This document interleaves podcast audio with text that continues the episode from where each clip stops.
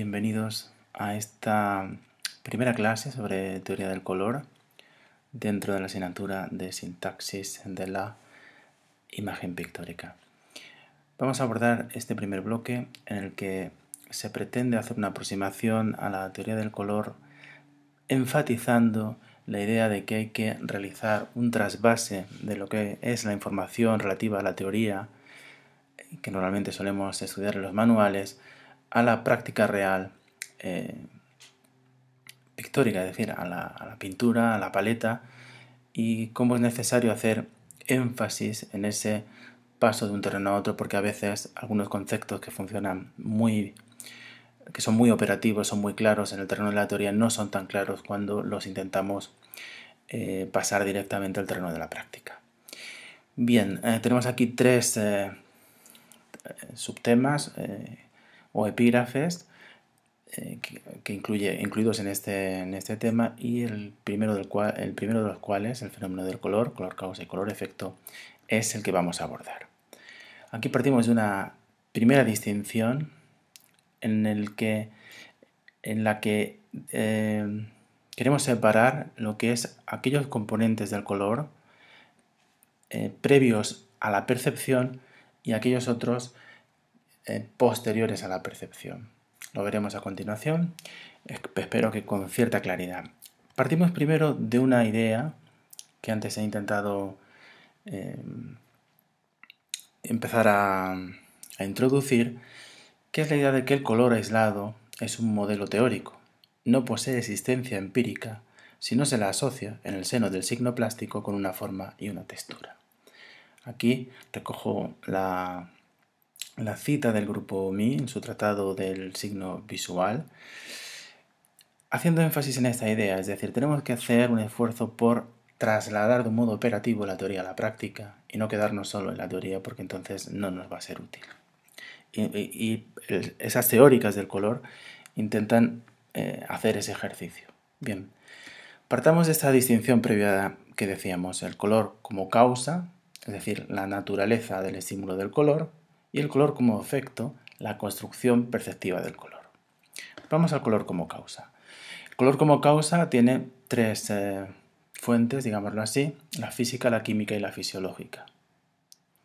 La física, la luz como origen del fenómeno del color, la química, los cuerpos coloreados y la fisiológica, la sensibilidad selectiva del órgano de la visión a determinadas longitudes de onda. Bien, vayamos con la física. Bien, como todos sabemos, la luz es una radiación electromagnética que tiene una doble naturaleza corpuscular y ondulatoria. En cuanto corpuscular, está compuesta por unas unidades mínimas de energía, los cuantos de luz, también llamados fotones, y en cuanto ondulatoria, está definida por las oscilaciones del campo electromagnético. Ese campo electromagnético está caracterizado, está definido por las distintas longitudes de onda. Según la longitud de onda, entendiendo la longitud de onda como la distancia, digámoslo así, para visualizarlo entre las crestas de las ondas, luego tendríamos otras variables en, la, en las ondas electromagnéticas. Una sería la longitud de onda, que distingue una de otras, otra sería la frecuencia, que sería el número de ondas que pasan por un punto, y otra sería la amplitud, que sería la distancia entre cresta y seno y que nos daría la intensidad de onda. Lo que nos interesa aquí es la longitud de onda, que estamos, concepto con el que solemos estar familiarizado. Aquí tenemos distintas longitudes de onda. Vemos que hay rayos cósmicos, rayos gamma, rayos X, ondas de radio. Eso es el espectro electromagnético. Lo que ocurre es que de todas esas, esas eh, radiaciones, las que tienen una longitud de onda entre 400, aproximadamente entre 380 y 770 eh, nanómetros son visibles. Es decir, nuestro órgano sensorio, nuestro ojo, eh, las ve, responde a esas longitudes de onda. Lógicamente, y eso incidiremos más adelante, cuando hablamos de longitudes de onda que llegan a nuestro ojo, estamos hablando de luz. Bien. Esto lo que vemos aquí es una función del estímulo, del estímulo visual en el que vemos la relación que hay entre la intensidad relativa, medida en porcentaje, eh, En el, en el eje de ordenadas y en el eje de abscisas vemos lo que sería el espectro visible, medido en nanómetros. Por lo tanto, si yo tengo esta curva, sería una función de estímulo del color en una pintura o en una mancha de color verde. Si coloreamos de alguna manera, adscribimos el color que corresponde aproximadamente a cada una de estas longitudes de onda, entendemos mejor cómo funcionarían estas curvas de distribución eh, espectral, teniendo en cuenta que lógicamente nunca vamos a encontrar un color verde puro. Por tanto, vemos aproximadamente un verde que es una mezcla de distintas longitudes de onda con menos intensidad que la longitud característica. Bien, eso en cuanto a la física. En cuanto a la química diremos, hablaremos de los cuerpos coloreados. Como sabemos, la luz incide en las superficies de los objetos, se produce un intercambio de electrones y hay una serie de longitudes de onda que son absorbidas, dependiendo de la naturaleza molecular de ese objeto, y otras que son reflejadas. Bien, sabemos que lo que es el color eh, que llamamos materia, el color reflejado en un objeto, eh, es fruto de esta mezcla. Siempre hablamos del color de primarios luz, porque lo que las longitudes de onda es, luz, por lo tanto son colores luz, y vemos cómo se produce esta mezcla de absorción y reflexión en los objetos. Si parto de los primarios luz, vemos ahí en el primer ejemplo, este de aquí, vemos que el objeto está absorbiendo el color eh, primario luz violeta, refleja los otros dos y si hacemos una mezcla aditiva,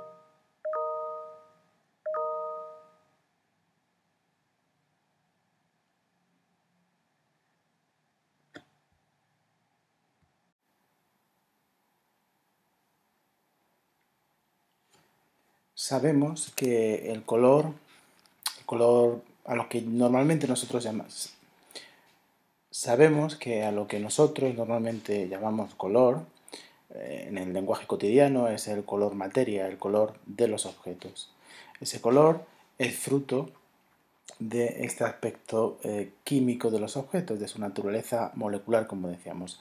Según esa naturaleza, esa superficie va a absorber determinadas eh, longitudes de onda y a reflejar otras. Como siempre que hablamos de la luz, estamos hablando del color luz, ah, por lo tanto también de los primarios luz.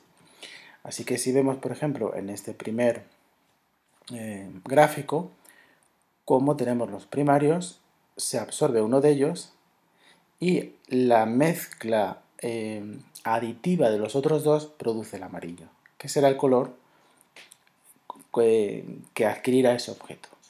Si se reflejan los tres colores luz, tenemos el blanco, que es la suma de ellos. Si no se refleja ninguno, es el negro. Y así sucesivamente con las distintas combinaciones. Aquí nos interesa, más adelante hablaremos de las cuestiones que tienen que ver con la, con la mezcla cromática, pero aquí sencillamente nos interesa hacer hincapié en que una de las causas del color uno de los aspectos que causan el color es el aspecto químico eh, asociado a la naturaleza de los objetos sobre los cuales incide la luz. El tercer aspecto es eh, la fisiología, el aspecto eh, fisiológico. Es decir, cómo nuestro ojo, nuestro órgano de la visión, está configurado. Aquí tenemos un esquema básico del ojo con su el cristalino, la pupila, músculos ciliares y sobre todo nos interesa la zona donde la retina, la zona donde se recibe eh, la luz y donde se forma lo que podemos eh, la imagen retiniana y donde se produce el primer procesamiento de, la luz y por lo tanto del color. En la retina nos encontramos con las células fotorreceptoras, es decir, aquellas células que propiamente van a ser sensibles a la luz se dividen en dos grupos, bastones o bastoncillos Los bastones se ubican en la zona periférica de la retina y tienen mayor sensibilidad a las, eh, intensidades bajas de luz, a la visión nocturna. Eh, los conos se encuentran en la zona eh, central y sobre todo en la fobia, que es la zona de mayor nitidez de la retina y en general del campo visual. Están especializados en la visión cromática, como decía, tienen mayor nitidez y tienen una sensibilidad mayor a intensidades medias y altas de luz. En condiciones normales de visibilidad diurna serían los que actuarían. Bien, nos interesan los conos y, su especialización en la percepción del color en la medida que explican algunos de los fenómenos cromáticos. Esos fenómenos cromáticos se basan en lo que podríamos llamar, o lo que se llama, la teoría de la visión tricromática, o también teoría de la visión tricromática de Jan Helmholtz. Bien, eh, Jan es un teórico, un físico inglés de 1820, Helmholtz es un físico alemán de 1865. Ambos establecen, establecen un, esquema realmente más teórico que fisiológico, aunque lógicamente tiene su fundamento fisiológico, que permite explicar la dinámica de la percepción del color. Esta teoría lo que viene a decir es que hay tres tipos de conos distintos y que cada uno de ellos es sensible a una longitud de onda que corresponde con cada uno de los tres, de los tres colores primarios luz. Si viéramos representados en una curva de distribución de energía espectral la sensibilidad de estos tres mm, hipotéticos eh, tipos de células fotorreceptoras, veríamos cómo algunas serían sensibles a las longitudes de onda que están en torno a 440, azul, 550, verde y 575 rojo. Eso explicará, como veremos más adelante, la dinámica, por ejemplo, del contraste mm, sucesivo o inducido. Aquí vemos una representación del patrón mucho más idealizada, en la que se hacen correspondencias simétricas de cada uno de estos eh, fotoreceptores o tipos de fotoreceptores para ser más exactos. De manera que si acudimos como teníamos antes, que hemos visto una gráfica de la función del estímulo y la insertamos en esta distribución típica de los tres colores primarios asociados a los tres tipos de células fotosensibles, veamos cómo se adecua. De alguna manera, si veo un color, en este caso verde, el color tendrá unas longitudes, emitirá, sea la luz o sea el, o sea el, el objeto según se trata de color luz o color materia, unas longitudes de onda, digo que habrá algo con esas longitudes de onda que corresponden al, azul, al rojo, pero la mayor parte de ellas estarán dentro del color verde, por lo tanto estimulando las células fotorreceptoras, en este caso conos de ese tipo, es decir, especializadas en la percepción de ese color luz. Esto es lo que denominamos la visión, o la teoría, mejor dicho, de la visión tricromática. En esta curva de distribución espectral, en esta gráfica, lo que vemos es cómo la sensibilidad en general del ojo es distinta en cuanto a sensibilidad a una determinada longitud de onda, dependiendo de la visión diurna o fotópica la visión nocturna o escotópica. Vemos que este desplazamiento sobre todo es significativo a la hora de que en condiciones nocturnas los colores se nos van a aparecer tintados de una especie de tono, digamos por decirlo de alguna manera, virados a un tono azul verdoso. Por último, acabamos esta breve explicación sobre la fisiología del ojo con la distribución de las células fotorreceptoras en la retina. Hemos hablado de los receptores conos y bastones, pero hay otro tipo de células que vemos aquí representadas en este, en este gráfico, en este dibujo. Es interesante y lo veremos mm, más adelante el intercambio de información que hay no tanto horizontalmente, perdón, no tanto verticalmente hacia el nervio óptico, sino también horizontalmente en, la retina. Porque ese intercambio de información va a tener consecuencias eh, a la hora de percibir las formas, como veremos. Aquí pues lo que tenemos, como decíamos, son los conos y bastones. Luego tenemos dos tipos de células horizontales, las horizontales propiamente dichas y las amacrinas. Y luego las bipolares y las ganglionares que conectan estos distintos estratos de células fotosensibles de la retina. Bien, con eso acabamos el color como causa y sus tres aspectos o fuentes que serían la física, la química y la fisiológica. Continuación lo que vamos a ver es el color como efecto. Es decir, hemos visto lo que produce que veamos colores y ahora vamos a ver cómo los procesamos, qué diferencia, entre, lo, entre, qué, qué diferencia hay entre lo que causa el color y lo que nos provoca a nosotros, que es un, efecto, es una percepción, es una sensación. Es decir, cómo se construye perceptivamente el color. Pues vamos a verlo. De lo que se trata es de explicar y de entender el proceso que va del color físico al color fenomenológico, entendiendo la importancia de la influencia del contexto y las condiciones de observación en la percepción del color. Quiere decir esto que si hablamos de las causas físicas, químicas, incluso las fisiológicas del color, esas causas solamente se van a poder eh, estudiar de un modo neutro en experiencias de laboratorio.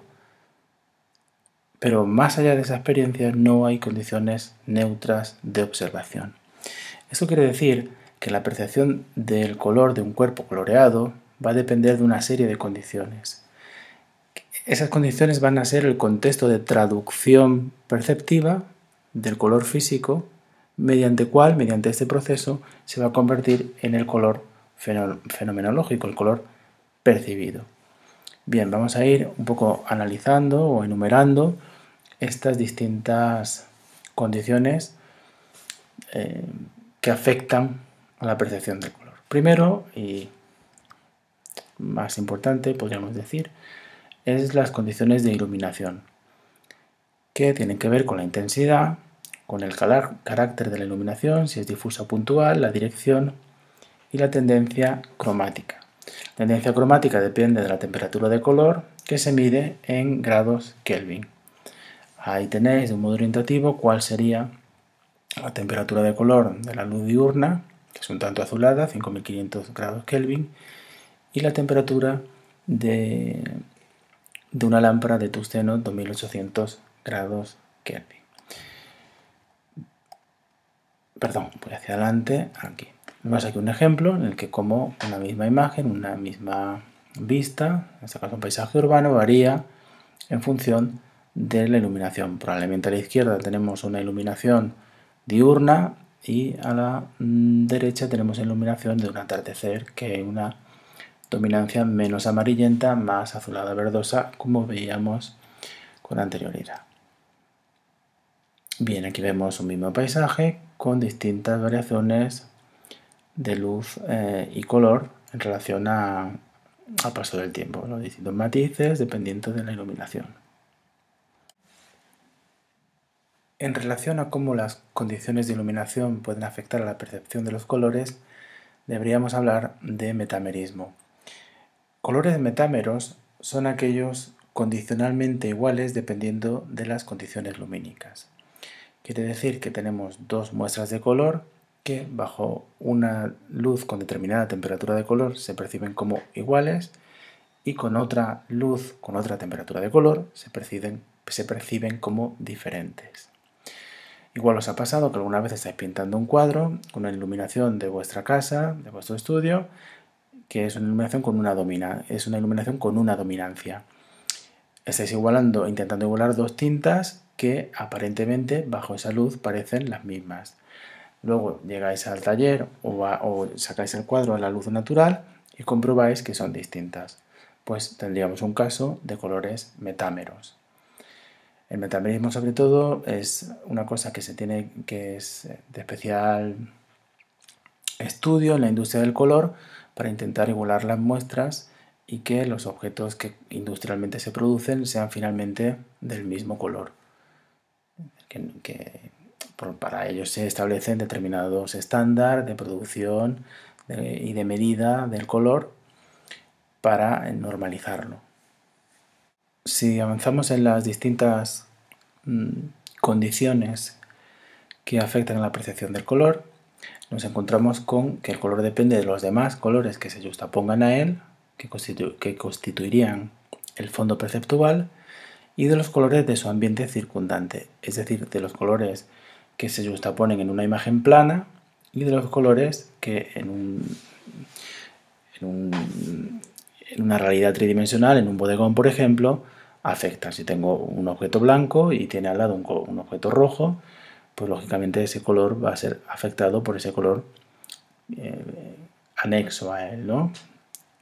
En el caso de las imágenes planas, tenemos este ejemplo sacado de la interacción del color de, de Joseph Albers, un ejemplo clásico que ilustra el contraste simultáneo o inducido que veremos con más detalle un poquito más adelante, en el que tenemos una cruz de color acromático, un gris, que está afectado por su color justapuesto. En concreto, vemos que el gris tiene un matiz del color complementario al color justapuesto. En el caso de arriba, un amarillo, en el caso de abajo, un violeta. Tenemos que fijarnos un poco, mantener la, la vista fija en cada uno de los rectángulos para percibir eh, ese matiz. Bien, otro de los aspectos que eh, afectan a la percepción del color es su forma su estructura y su extensión, eh, o dicho de otra manera, la estructura y la extensión de la forma en la que se va a materializar dicho color. Aquí, por ejemplo, vemos cómo el color percibido y el tamaño de la superficie coloreada varía. Percibimos como más oscuro el cuadrado de la derecha, que tiene menos superficie de rojo, que el de la izquierda, que lo percibimos como más luminoso, siendo en realidad la misma tinta.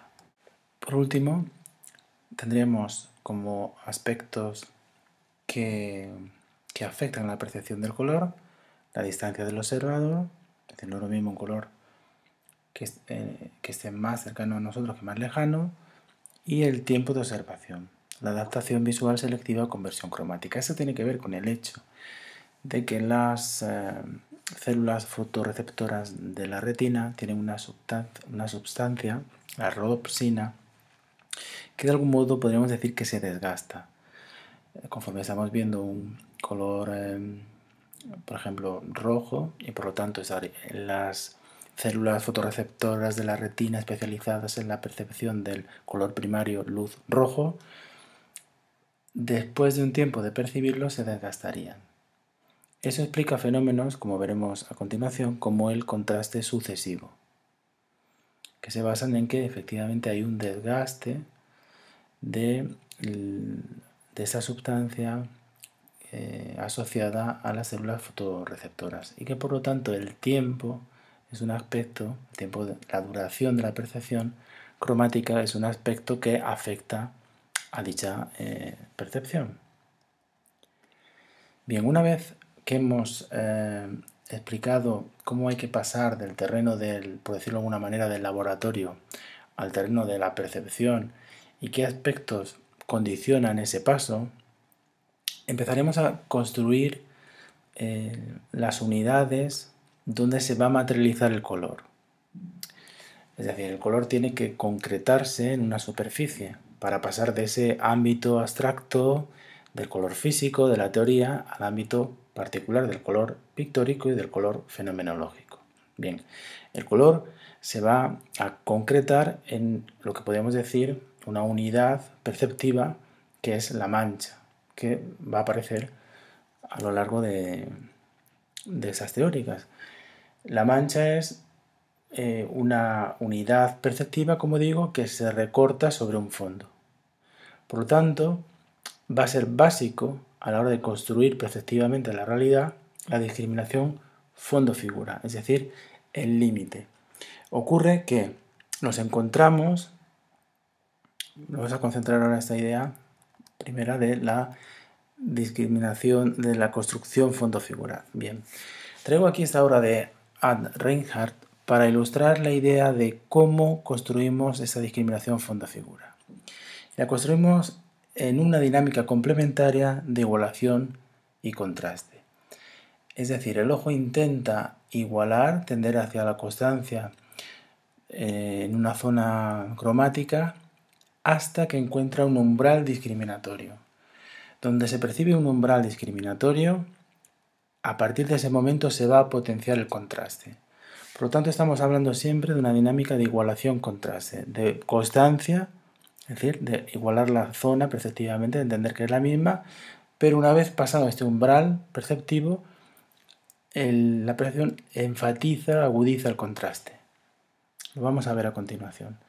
Vemos aquí por contraste a estas variaciones sutiles en la obra de Reinhardt, en la que apenas se percibe dónde está el límite entre un color y otro. Vemos la, este cuadro en particular de Joseph Albers, en el que se ve, se aprecia nítidamente dónde está el límite y cómo se recorta una mancha en relación a otra. Bien, la discriminación fondo-figura se basa en una base fisiológica que es la inhibición lateral, que vamos a intentar explicarla a continuación. La inhibición lateral además nos sirve para explicar un concepto más de fondo que tiene que ver eh, con, con la propia idea de la pintura de la realidad. Me voy a intentar explicar. Normalmente la pintura lo que intenta es reproducir para el espectador, la pintura de la realidad, la pintura que pretende ser realista, reproducir para el espectador las causas que el espectador se enfrenta cuando está ante el, referente real. Esas causas se reducen a manchas de luz que llegan al ojo. Quiere decir esto que muchas veces los pintores reproducen trucos o tics o, recursos para potenciar elementos que perceptivamente ya se potencian. Si nosotros reproducimos las causas, no necesitamos hacer estos rebordes que vemos aquí y que muchos alumnos tienen la tendencia de hacer. Veis que en cada límite hay como una línea que oscurece y una línea que aclara. Una línea que oscurece, una línea que aclara. La inhibición lateral, que tiene que ver, que ocurre entre las células eh, fotosensibles de la retina, explica cómo esto no es necesario hacerlo. Porque ante una causa mm, que se nos presenta ante nosotros, ante un hecho perceptivo, que son dos manchas justapuestas, el ojo ya refuerza ese límite de modo que yo no tengo necesidad de volverlo a reproducir, porque si lo vuelvo a reproducir estoy haciendo reproduciendo el efecto, no la causa y por lo tanto estoy pintando de un modo efectista. A veces se dice ese cuadro es muy efectista. ¿Qué quiere decir? Que es redundante. Está haciendo cosas que ya hace la percepción. Pero creo que después de la explicación de cómo opera la inhibición lateral, cuando volvamos a estos ejemplos, lo podremos entender. Veis, aquí veis, por contraposición está acabado, un cuadro en el que sencillamente se justaponen las manchas. Veis que aquí, en esos límites, no se está haciendo un refuerzo, porque no es necesario. El ojo ya lo construye. Si yo refuerzo, estoy uniendo a lo que hace mi ojo lo que yo hago con la pintura, y por lo tanto estoy duplicando el efecto. Vamos a entenderlo, espero, después de explicar el efecto de la inhibición lateral. Si yo observo estas bandas, que es un efecto que habréis visto en algún libro sobre ilusiones ópticas, conocidas como las bandas de Match, tengo franjas de color plano que puestas de un modo sucesivo, puestas unas a las otras, eh, crean un efecto, si os fijáis en el límite, de refuerzo. De manera que justo en el límite Aquí parece que esta tinta fuera un poquito más clara y aquí parece que fuera un poquito más oscura. Cuando realmente es una tinta plana. ¿Lo veis? Es una tinta absolutamente plana. ¿Qué es lo que ocurre? Voy a intentarlo explicar. Lo que ocurre es que en el intercambio de información que ocurre en las células fotosensibles, en los conos de la retina, se produce una inhibición lateral entre el estímulo que reciben unas células y las que, están inmediatamente al lado. De un modo abstracto, para poderlo entender, se explicaría del siguiente modo. Imaginaros que estamos viendo la superficie de la retina que responde a este estímulo, que es la línea o el límite entre una mancha de un color y otro. Cada unidad, que puede corresponder a, un cono, pero cada unidad hipotética de percepción de célula fotosensible, cada unidad, esto hay que entender que esto es un, un gráfico abstracto para explicar el proceso, que sería más complejo, lógicamente. Cada unidad de percepción inhibe con un 10% a la que tiene al lado. Si yo estoy enfrentado a este color, esta célula recibe un estímulo de 100, pero está inhibida por la de al lado y por la de al lado un 10%, por lo tanto restaría 10 y 10, 80. Bien, todo este color no tiene ningún problema porque está inhibido de un modo igual en cada uno de los lados. Del mismo modo aquí, si recibo un 20 de intensidad, está inhibido por un 10% de un lado y un 10% del otro, me quedaría menos 2 menos 2, 16. Lo interesante ocurre aquí, en el límite. Esta célula de aquí, o esta unidad perceptiva abstracta para entendernos, esta, esta unidad de aquí recibe menos 20 del lado al lado, pero recibe de esta que ya es más clara menos 2.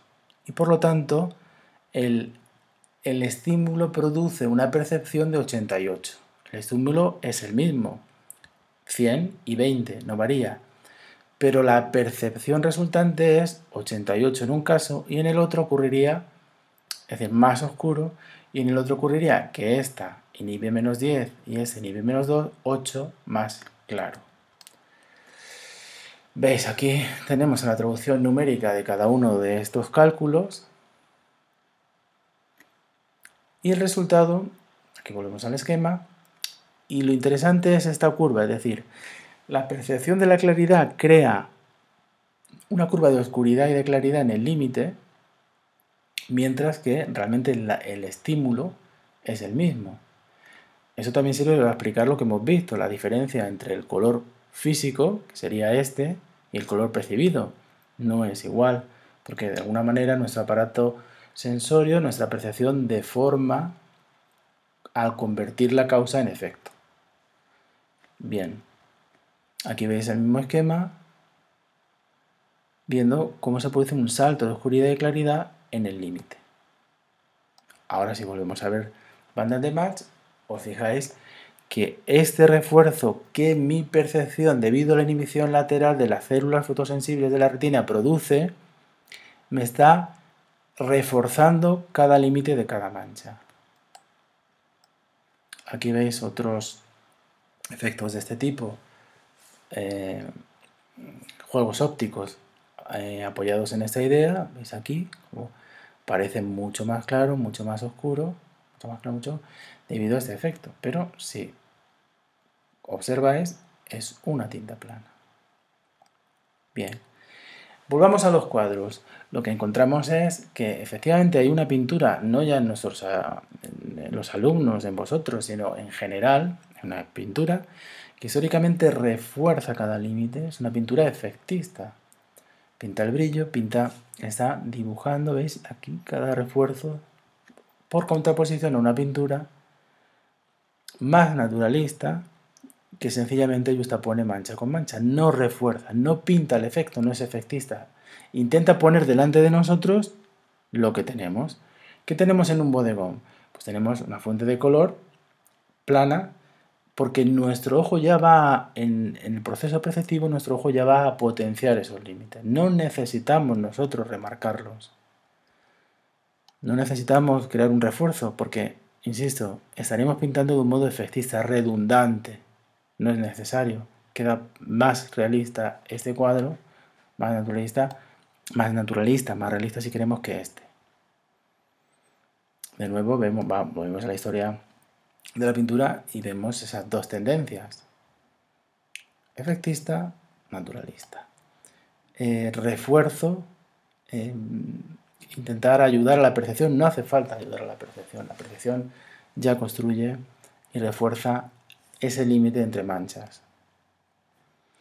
Bien, una vez construido el límite, lo que se produce es una doble dinámica, como decías, como, perdón, como decíamos, de constancia y contraste. La constancia quiere decir que, por ejemplo, pensemos en, esta imagen, ¿no?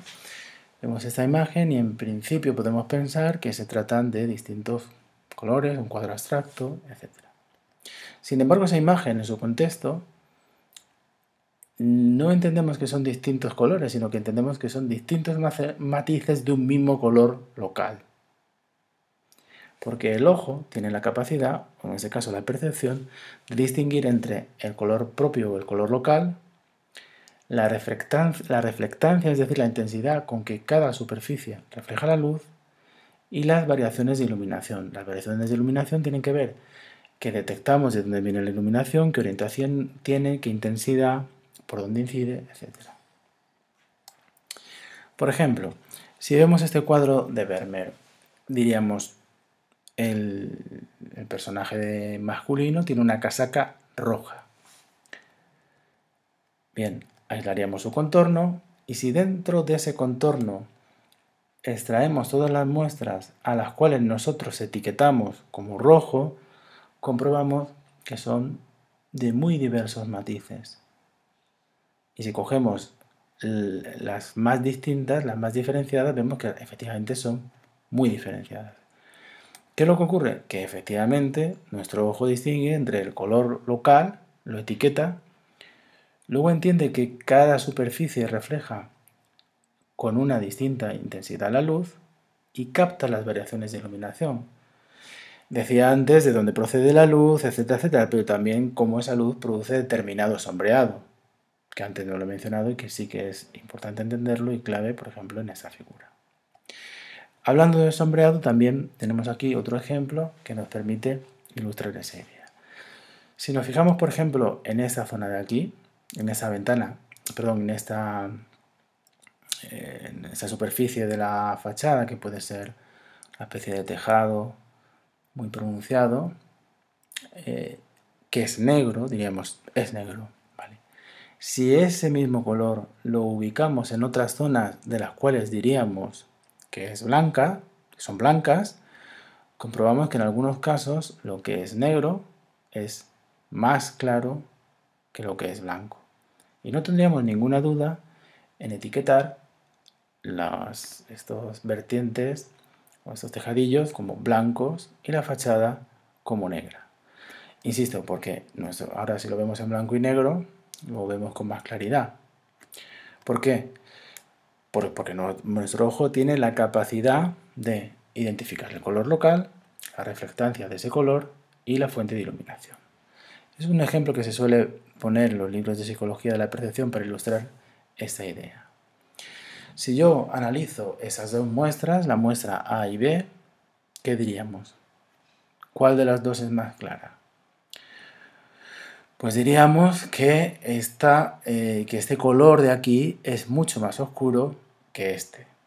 Sin embargo, si coloco en plano, es decir, sin sugerir que esto es una representación de un espacio tridimensional, el cual está iluminado, esta zona y esta está en oscuridad, y lo pongo plano, diría que este color y este color pues son bastante más parecidos.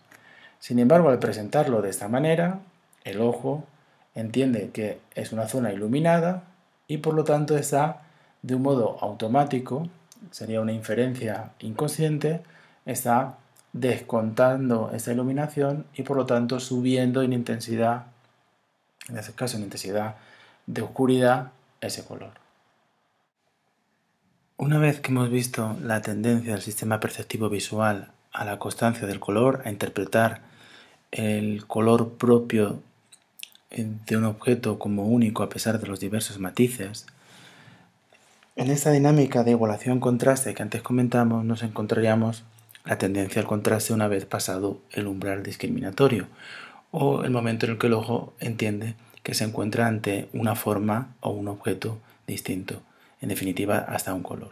Cuando no encontramos referentes figurativos, normalmente se trata de una cuestión de umbral eh, discriminatorio exclusivamente fisiológico, es decir, que el ojo, como veíamos al principio, cuando veíamos los cuadros de Ad, Reinhardt, entendía que ya distinguía entre un tono y otro y por lo tanto construye un límite y potencia ese contraste. Aquí solo vamos a hablar de la base del fisiológica y la base del contraste porque más adelante en el tema de la dinámica del color hablaremos de los distintos tipos de contraste. El contraste básico es el que se suele conocer como simultáneo y que nosotros llamaremos inducido. Y lo denominamos inducido en la medida en que el contraste simultáneo se basa en la idea general de que cualquier color está influenciado por el color adyacente. En los ejemplos típicos de la interacción del color, normalmente se elige un color, una muestra pequeña de color acromático y se superpone a una muestra mayor de un color cromático, produciendo una contaminación que siempre en, los contrastes, tanto en el simultáneo como en el sucesivo que veremos a continuación, se produce en clave de complementariedad, tanto de matiz como de em, luminosidad.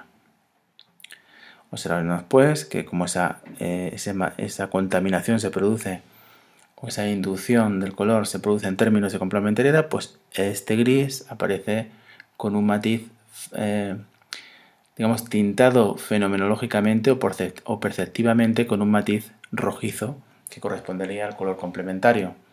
En este caso sería un matiz amarillo, en este caso un matiz naranja. En cada uno de ellos eh, veríamos el complementario. Insisto que el contraste provoca una contaminación en clave de o una inducción del color en clave de complementariedad, tanto de matiz como de luminosidad. No hace falta ir a colores acromáticos, con cualquier color ocurre. En ese caso, como estoy trabajando con complementarios, cada uno se potencia con el complementario y el propio contraste de complementariedad se refuerza. Y en este caso se atenúa. Tratándose de, muestras eh, iguales, los rojos y los violetas, comprobáis cómo se perciben completamente distintas por su fondo. La práctica pictórica realmente es lo que interesa, porque no voy a estar calculando cuál es el complementario para colocar un color otro, sino sencillamente tengo que ver con la práctica, entender que un color eh, físicamente es el mismo, pero fenomenológicamente, como hemos visto, va a ser distinto en función del fondo en el que esté. Se va a percibir efectivamente como distinto. Y a efectos pictóricos lo que cuenta es la percepción. Van a ser distintos. Con esta gráfica querría explicar por qué la contaminación que ocurre en los contrastes, todos los contrastes, es en relación al color complementario. Si recordáis cuando hablábamos de las causas fisiológicas de la visión, veíamos que los receptores de la retina están especializados en los tres colores primarios. Por lo tanto, lo que ocurre es que cuando, por ejemplo, tenemos un fondo perceptual verde que está activando este, este campo, los otros no están activos y por lo tanto se proyectan en el color. Si es un color, en cualquier color, es más evidente en un color acromático. En este caso se proyectaría un azul violáceo y un rojo anaranjado, cuya mezcla eh, aditiva sería un magenta. Por lo tanto, si el activo el fondo perceptual del verde, se me proyecta la mezcla aditiva de los otros dos, estamos hablando de color luz, por lo tanto vería el complementario. Ese es un esquema muy sencillo, lógicamente hay también que tener en cuenta que la complementariedad del color afecta tanto al matiz como a la luminosidad, eso lo veremos más adelante, y por lo tanto es mucho más complejo que lo que los ejemplos que se suelen utilizar para ilustrar la teoría del color, como esto. Esta situación la vamos a ver en un cuadro. Por lo tanto, es interesante conocer cómo funciona, tanto el contraste, la fisiología del ojo, pero en la práctica un cuadro es una hay unas interacciones cromáticas mucho más complejas. Aquí podéis observar cómo la, complementariedad es de, puede ser de luminosidad, Aquí tengo la misma tinta en cuanto a luminosidad roja que se aprecia como más, eh, como más eh, clara por contraposición al oscuro del fondo, complementariedad como decíamos, y aquí lo mismo, más oscura en relación al fondo claro. Aquí es en cuanto a matiz y vemos que este color neutro, más o menos neutro, tiene un matiz, tengo que detenerme durante un momento, rojizo, que sería el complementario, y este otro verdoso, que sería el complementario del fondo. Bien, aquí vemos un contraste específicamente de luminosidad.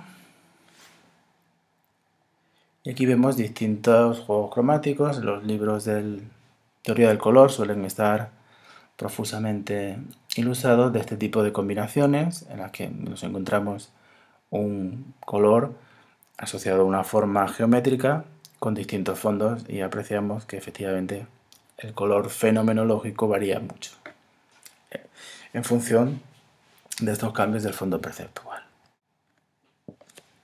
Asociado al contraste simultáneo, veréis que aparecen en los libros de texto sobre la teoría del color el contraste sucesivo.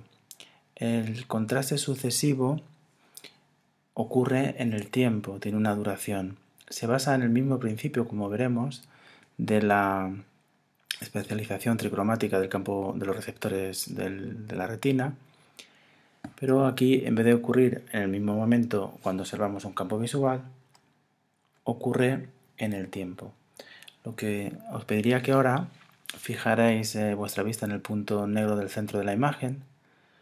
Yo creo que con lo que voy a ir explicando mientras dura el vídeo sería suficiente si veis que al final no, no veis el resultado, podéis darle al pause y en vez de estar los 30 segundos que calculo yo, ser un poquito más. Bien, os explicaba, el contraste sucesivo ocurre en el tiempo.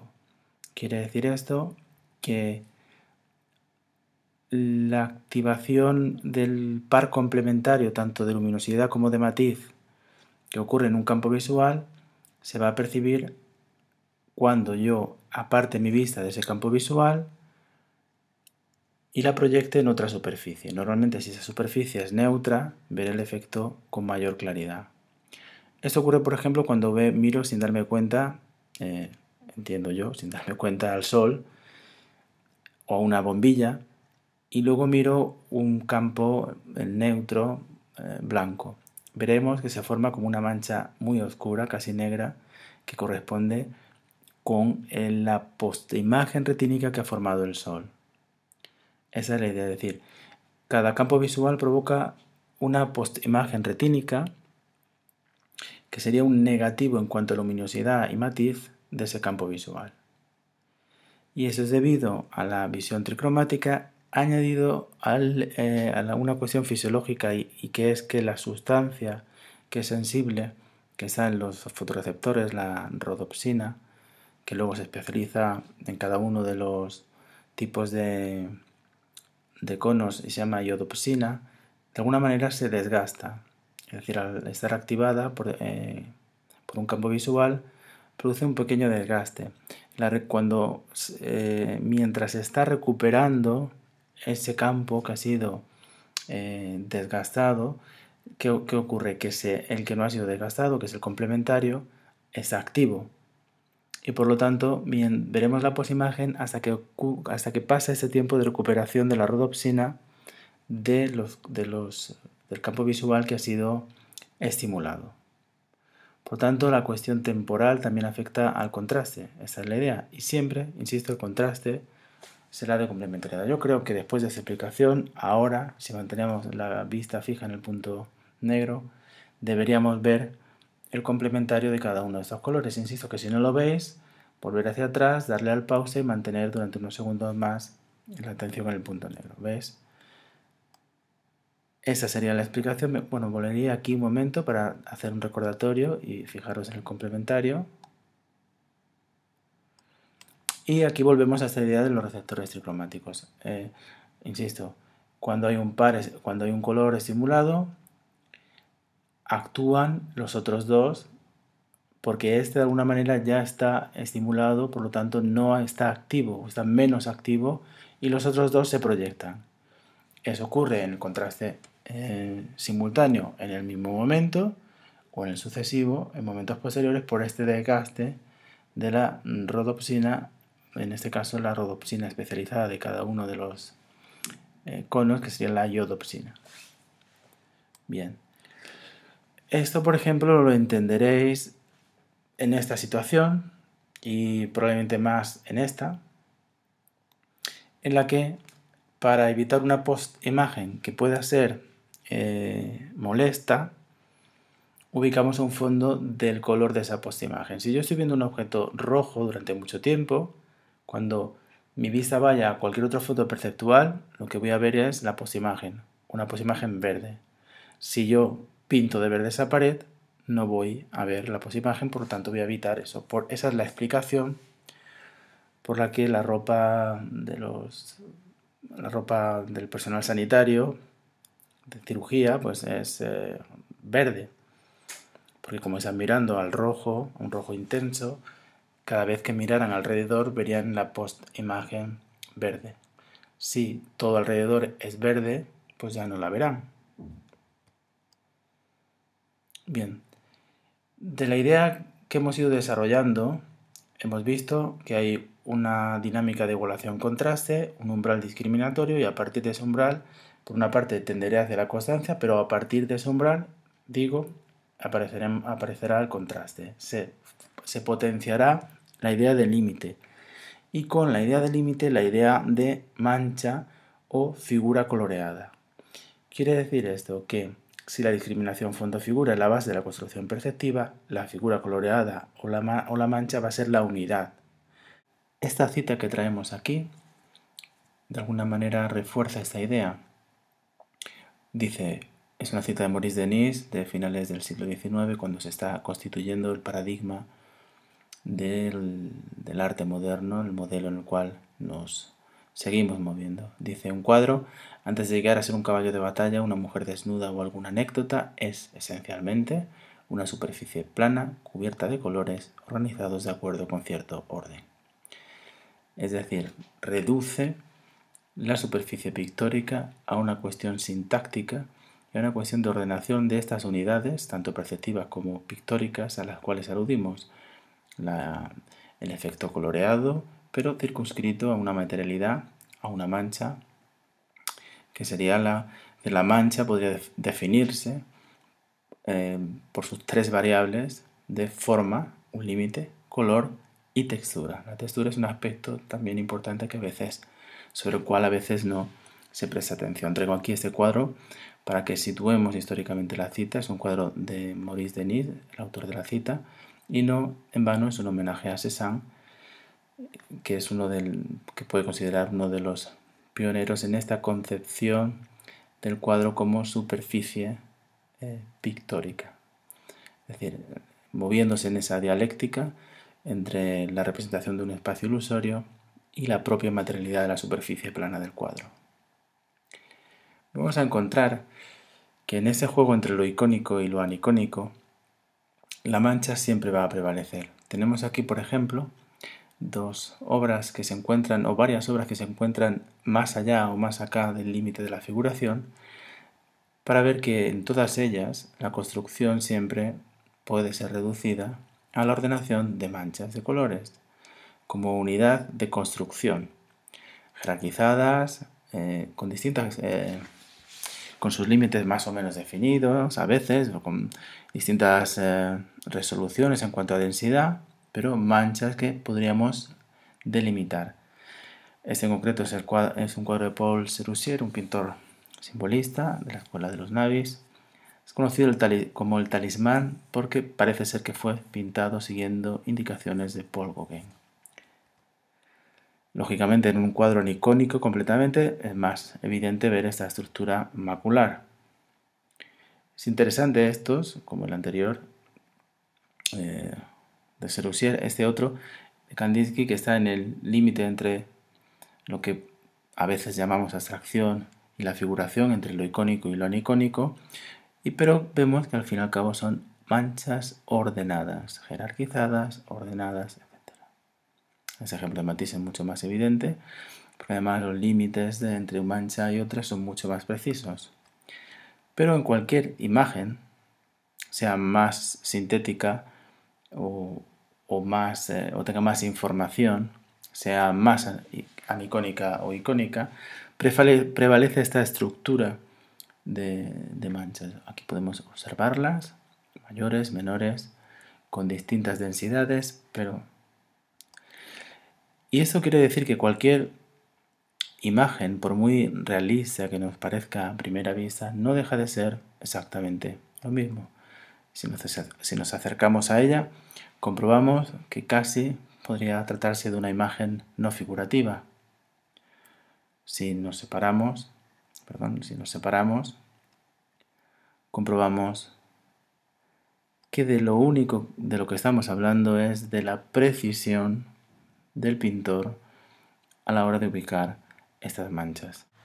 Estas manchas se definen no solamente por sus variables de forma, es decir, contorno, tamaño, ubicación y color, definido a su vez por matiz, luminosidad y saturación, no solamente forma y color, sino también por su variable de textura como observamos en estos cuadros, en este y en el siguiente, viendo el detalle, haciendo la distinción entre textura matérica y textura visual. Normalmente cuando hablamos de superficies pictóricas suelen tener cierto volumen y hablamos de textura matérica, pero no es necesario para obtener una textura visual que haya textura matérica. Esa distinción es, eh, es importante tenerla en cuenta. Aquí hablamos de textura eh, matérica en el cuadro original, visual en la pantalla del ordenador, pero podemos entender cómo el cuadro está construido y cómo estas manchas también tienen que atender a este valor de, de textura como una de las variables a controlar y manejar en esta construcción eh, de la pintura utilizando como unidad básica la mancha. De todo lo expuesto, nos quedaríamos con la idea de que el efecto coloreado es substancial y relacional. Es decir, como substancial tiene que ser concretado en una forma, en un soporte y en una configuración visual concreta. Y como relacional va a depender de esa configuración visual, de los colores que tenga al lado, de la superficie del color de la mancha, de su contorno, de muchas variables que a veces en la teoría del color aparecen aisladas y que cuando nos enfrentamos a un cuadro, aparecen de un modo más complejo.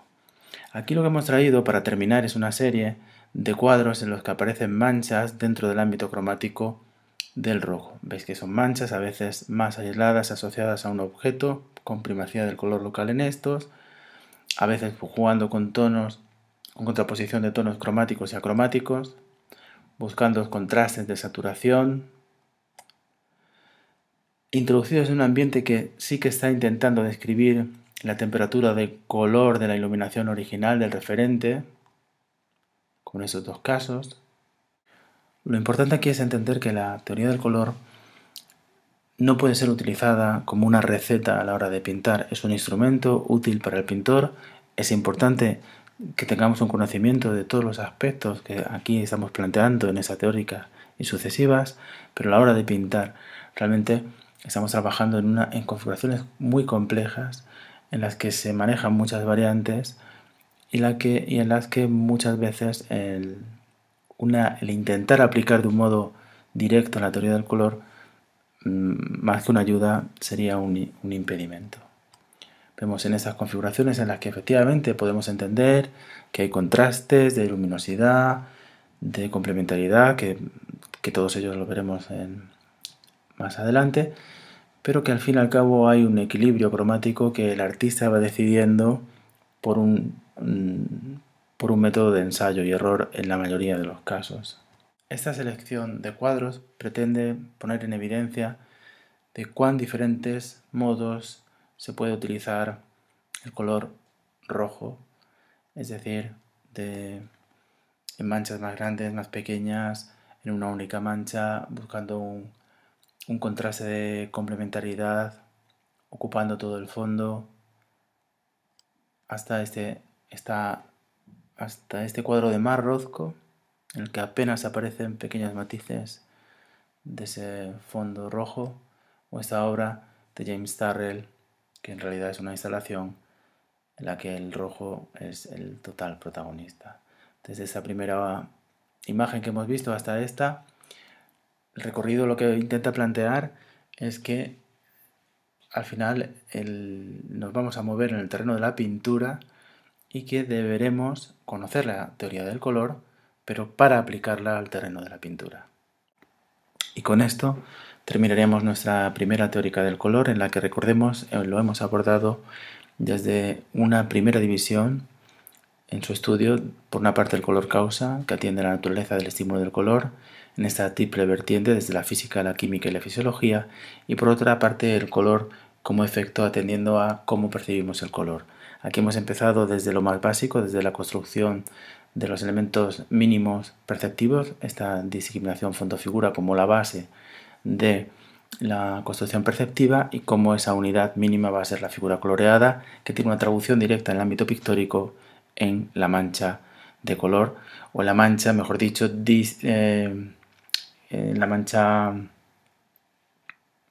definida por sus tres variables de forma, color y textura.